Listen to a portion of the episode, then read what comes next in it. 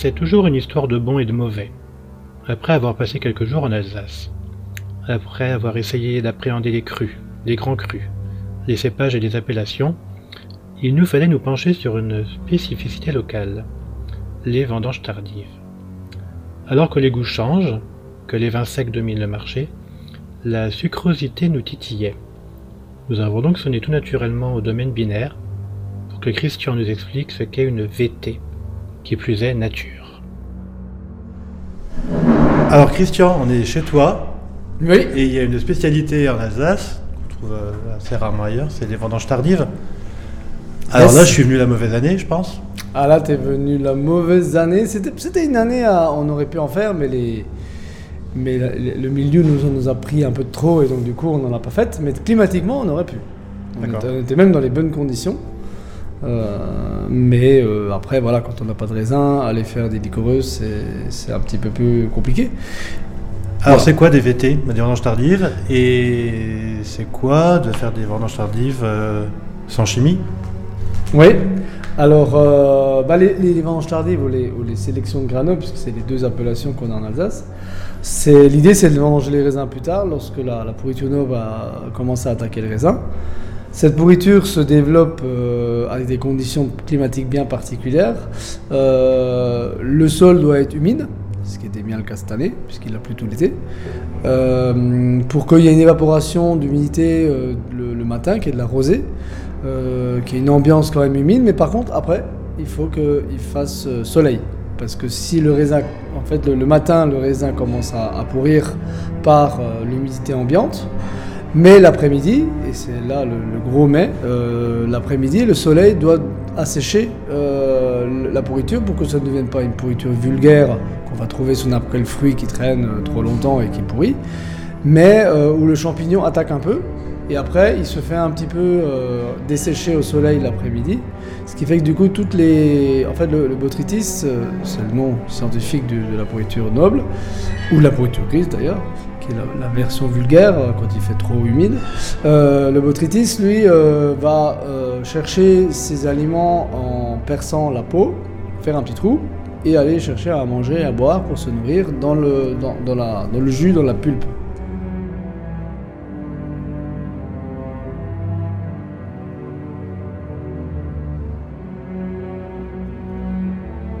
Ces petits trous, ils ont un intérêt parce que l'après-midi, quand il fait chaud, le champignon il dessèche et ça fait autant de, petites cheminées d'évaporation qui fait que du coup, au bout d'un moment, lorsque ce phénomène se met en place, euh, la baie, tu la vois flétrir comme une vieille peau flétrie. euh, et ça, c'est la partie euh, qu'on appelle. D'abord, ça commence à, à bleuir sur un raisin blanc. Dedans, ça devient bleu violacé, ça veut dire que le champignon est rentré. On appelle ça le rôti plein. Euh, et après, elle, elle commence à rôtir, à flétrir, euh, et, et à la fin, bah, ça, ça finit par être. euh, Donc là, on est dans quelle période? On est quoi En novembre, en général? Bon, généralement, avant. fin, ouais, fin- la dernière semaine d'octobre, novembre, souvent aux alentours de la Toussaint. C'est là où ça marche le mieux. Ça sert à rien d'attendre trop tard, parce que si la vigne n'est pas prête et le millésime n'est pas prêt, après on se retrouve avec des journées beaucoup trop courtes, donc la période de soleil est trop, est trop faible l'après-midi parce qu'il fait nuit trop tôt. Euh, là, on est fin novembre et tu vois, à 5 heures, il fait nuit, ça marche plus. Et il y a un impact du sol, euh, soit en herbé ou pas en herbé Justement, tu parlais d'humidité qui doit remonter, qui doit stagner ou pas? Ouais, bah oui, oui, c'est sûr que que, c'est plus facile à les- zones, les zones un peu humides vont mieux que les zones trop sèches. Euh, maintenant, dans les années trop humides, euh, comme ça pouvait l'être cette année, euh, quand c'est en plus humide à trop long terme, trop, sur une trop longue période, on se retrouve après avec la mauvaise pourriture. Donc du coup, ces années-là, euh, elles sont pas intéressantes parce que du coup, on va avoir plus de pourriture vulgaire.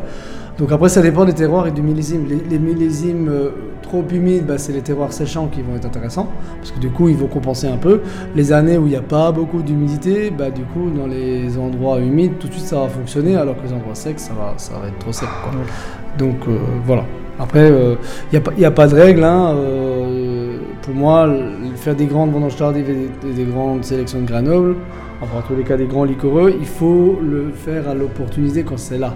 Bien sûr, il faut que la vigne soit préparée à ça, pour pas que ce soit une vigne euh, destinée à faire un petit vin de soif.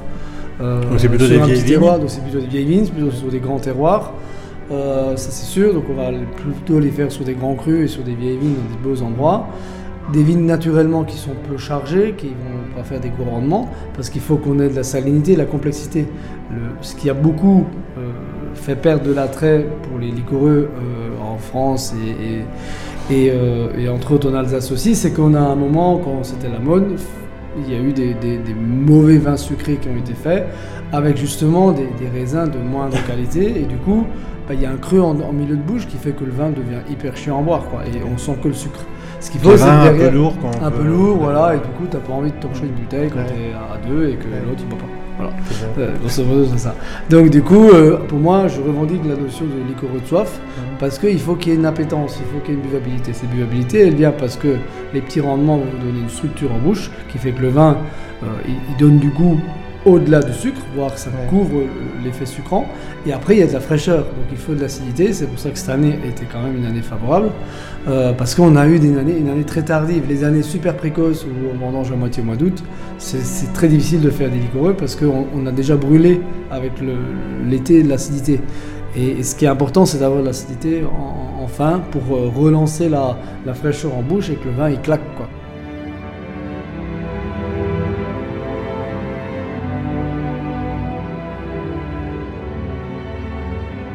Et est-ce qu'on vinifie un- une, vendange, une vendange tardive différemment d'un vin sec Euh, euh, bah, les tris doivent être plus soigneux parce que dans une grappe de raisin, vous aurez jamais euh, que de la pourriture noble. Il va y avoir souvent ces dernières années de la pourriture euh, acide, donc euh, ce qu'on appelle le vinaigre communément. Ça, évidemment, il faut le retirer parce qu'on n'en veut pas. Euh, il peut y avoir de la pourriture grise, donc la partie vulgaire où, où il y a ce petit goût de champignon. Et ça, évidemment, il faut aussi l'éviter.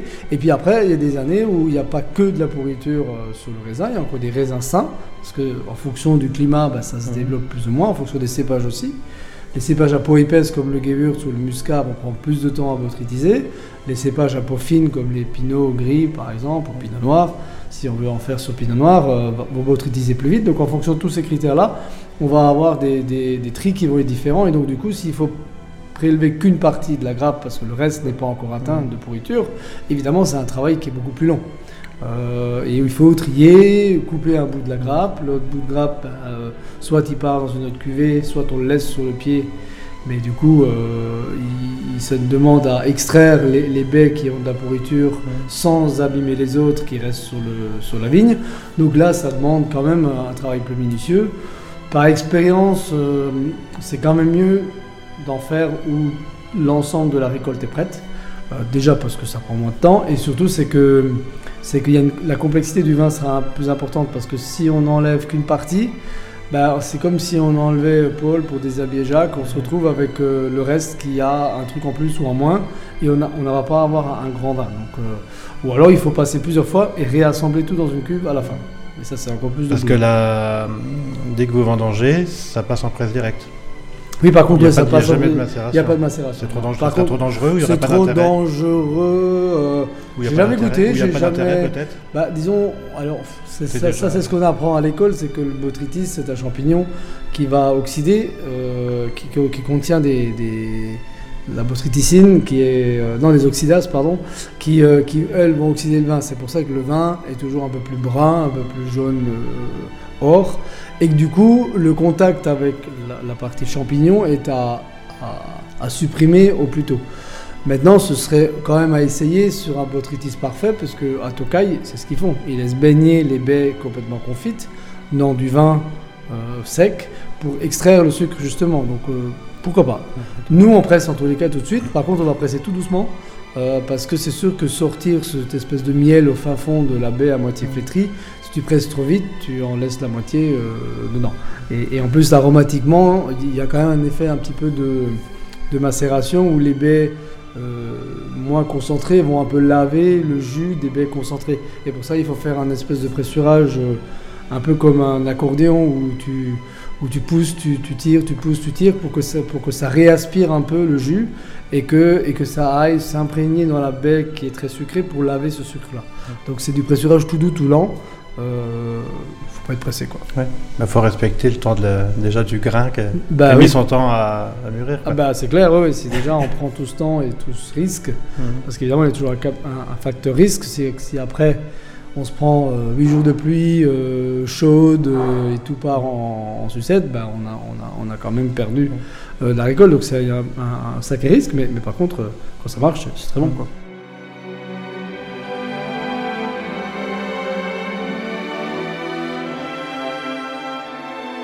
Et donc pourquoi du sang soufre et pourquoi si peu de vendanges tardives? Alors, euh, ça, c'est deux questions bien différentes. Euh, pourquoi du sang soufre Parce que, bah, que j'ai quand même compris que ce qui faisait que le, ce qui favorisait le fait que le vin peut paraître sucraillant quand on boit un vin liquoreux, euh, je pense que le soufre y est vraiment pour quelque chose parce qu'il dissocie la bouche. Il a un effet où, lorsqu'on met du soufre dans un vin, on va avoir le sucre d'un côté et l'acidité et la, structure du vin de l'autre. Donc du coup, on a une espèce de deux trucs sont pas liés. Euh, c'est un petit peu comme euh, finalement, ça m'a fait tilt en, buvant des tisanes. Moi, j'aime bien mettre un peu de miel dans la tisane. Et pourtant, alors que la tisane n'a rien d'acide, je trouvais que le sucre allait bien dans cette tisane. Et en plus, on le boit chaud.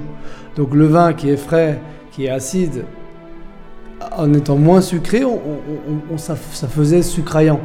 Et, en fait, du moment que j'ai commencé à faire des essais de liquoreux sans soufre, je me suis rendu compte que le sucre ne gêne pas. Euh, parce qu'il n'y a pas ce côté dissocié. Euh, par contre, c'est plus compliqué techniquement, parce que qui dit sucre dit fermentation, non dit euh, nat en bouteille. Quoi. Donc on peut faire des liquoreux en mode nat, c'est une option rigolote, parce que ça lui donne de la fraîcheur. Ça, ça peut fonctionner sur des, des, concentrations qui sont pas très élevées. Quand on les rentre à 15, 16, 17, c'est sûr que là, on va avoir pas trop de sucre. Euh, puisque, euh, Parce qu'il y a une législation pour la sucrosité, la vendange tardive Alors, euh, il y a une législation pour la vendange tardive d'un minimum de concentration sur le jus. Après, tu ne sais pas en fonction de comment il fermente. C'est sûr que s'il fermente peu et qu'il a que 10, 11, 12 d'alcool, il va avoir beaucoup plus de sucre que s'il en a 15 et beaucoup moins de sucre puisque la, masse de sucre a été transformée en alcool. Les donc euh, grosso modo, une vendange tardive, c'est aux alentours le minimum de 17 en potentiel à, récolter.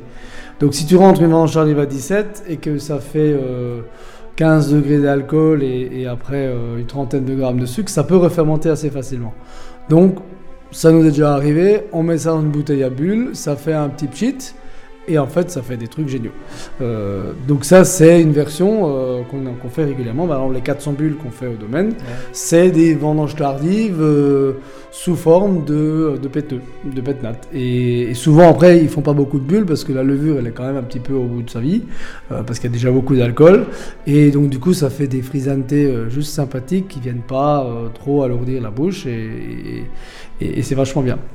Après, euh, mon kiff, c'est quand même les grands liquoreux euh, sans soufre. Et ça, c'est parce que j'ai fait mon voyage d'études en, tant qu'étudiant à, à, Tokai. Et j'ai pu goûter les, vieux Tokai faits à l'époque, puisque à l'époque c'était 89, donc c'était la, chute du mur de Berlin. Donc on était arrivé juste après la, la chute, c'est pour ça qu'on a pu y aller. Et là, il y avait les premiers investisseurs euh, bordelais qui sont venus envahir ces pauvres vignerons du Tokai qui était sous forme de colcose, une espèce de gros truc affreux, et euh, à, essayer de faire un pseudo-sauterne, c'est-à-dire fût neuf, sulfité, filtré, euh, pour récupérer ces volumes et les vendre sur les marchés qui aimaient les sauternes, parce qu'à l'époque c'était la grande mode des, sauternes. Euh, donc ça c'était juste pas intéressant. Par contre, les, Russes, eux, buvaient des, des liquoreux sans soufre, mais vinifiés à l'ancienne, c'est-à-dire en oxydation. C'est-à-dire qu'ils ils laissaient le, le, le, fût pas rempli, vieillir longtemps, et en fait, au bout d'un moment, il y a une espèce d'auto-stérilisation du vin qui se fait, parce que la levure, à, force euh, d'avoir un coup de chaud en été, un coup de froid en hiver, elle peut plus fermenter, elle est au bout de son, sa vie, mais par contre, ça fait des, des, des liquoreux très bruns en couleur, très foncés, euh, un peu caramélisés comme ça, avec des arômes d'oxydation que moi j'aime beaucoup. Et donc, euh, c'est un peu ça que je, que je fais au domaine quand ça marche. Parce qu'évidemment, après, euh, il y a toujours un moment où, éventuellement, il y a des, il y a des, la fermentation se passe pas tout à fait comme on veut. Et euh, ça m'est aussi déjà arrivé, donc du coup, de sulfiter un tout petit peu les liquoreux. C'est d'ailleurs, euh, ça fait longtemps que ça n'est pas arrivé, mais bah là, le 2011 qu'on voit actuellement, il a été sulfité un petit peu. C'est pas grave, ça lui donne juste une orientation différente. mais mon kiff, c'est quand même quand il est zéro. Et, là, on arrive après sur des arômes de, un peu de sous-bois, euh, toasté, euh, tabac blond, euh, whisky. et donc ça donne une palette aromatique qui est beaucoup plus intéressante que le sacro-saint Gewürz vendange tardive qui sent la rose et le miel et le litchi. Et dont on en a plein la cave et que personne ne boit. Ou du moins plus grand monde. Donc c'est un peu dommage quoi. Donc voilà, ça ouvre à des, choses un peu différentes qui sont, qui bien agréables. Et comme dit, en plus on arrive à, à un équilibre en bouche, euh, liquoreux sans soufre, qui, qui est génial et qui fait que du coup on, on boit facilement une bouteille. Et ça vieillit comment? Super bien, c'est incroyable. C'est, euh, faut, faut les faire vieillir. ouais. Oui, oui, il faut les faire vieillir parce que souvent, euh, on l'équilibre au sucre euh, du vin, on, on- nous on maîtrise pas. hein, Il y a des œnologues qui vont vous calculer au millimètre près le moment où il faut stopper la fermentation pour avoir l'équilibre idéal. Donc du coup, c'est quasiment à l'heure, toi les gars, ils disent ah non, mais si vous si vous le filtrez pas et le sulfitez pas demain à 4h du matin, vous avez raté votre vin, toi, c'est la pression débile des œnologues. Euh, nous, on fait rien puisque moi, je veux pas intervenir sur le produit parce que si je commence à, dire aux levures arrête de travailler, elles vont retravailler dans la bouteille et, et ma bouteille explose. Donc du coup, euh, parfois, il y a, le vin s'arrête trop tôt, trop tard. Et c'est vrai que du coup, les déséquilibres de jeunesse vont se patiner avec le temps. C'est c'est ça l'avantage. Et donc du coup, euh, on va avoir euh, un vin qui va, qui va s'équilibrer avec les années. Donc il y a tout intérêt de le, de le laisser vieillir. Et surtout que, voilà, encore une fois, on le sait bien, le soufre, c'est pas ça qui fait garder le vin. Euh, par contre, la matière et, et- et, je dire, un pot de miel, ça, ça, ça tient euh, 50 ans, 100 ans, c'est incroyable. Un bon- une bonne confiture aussi. Le sucre est un conservateur aussi. Donc, euh, et comme on va faire ça sur des grandes matières premières et des grands terroirs, le, le vin, il est taillé pour la route. Je parle bien de, de, de, de, de Ouais. belles VT faites par de- des bons vignerons. voilà. Après, euh, la VT à 6 euros euh, au supermarché, faite euh, avec du raisin surpourri et machin, ben, malheureusement, celle-là, elle, elle fait du mal. euh, elle fait du mal au système, mais bon, voilà, c'est comme ça. Ça fait impec, c'est bien? Bah oui. Un peu de sucre, Un peu de sucre, ça va du bien Allez-y, alors buvons-en un petit coup. Chin chin.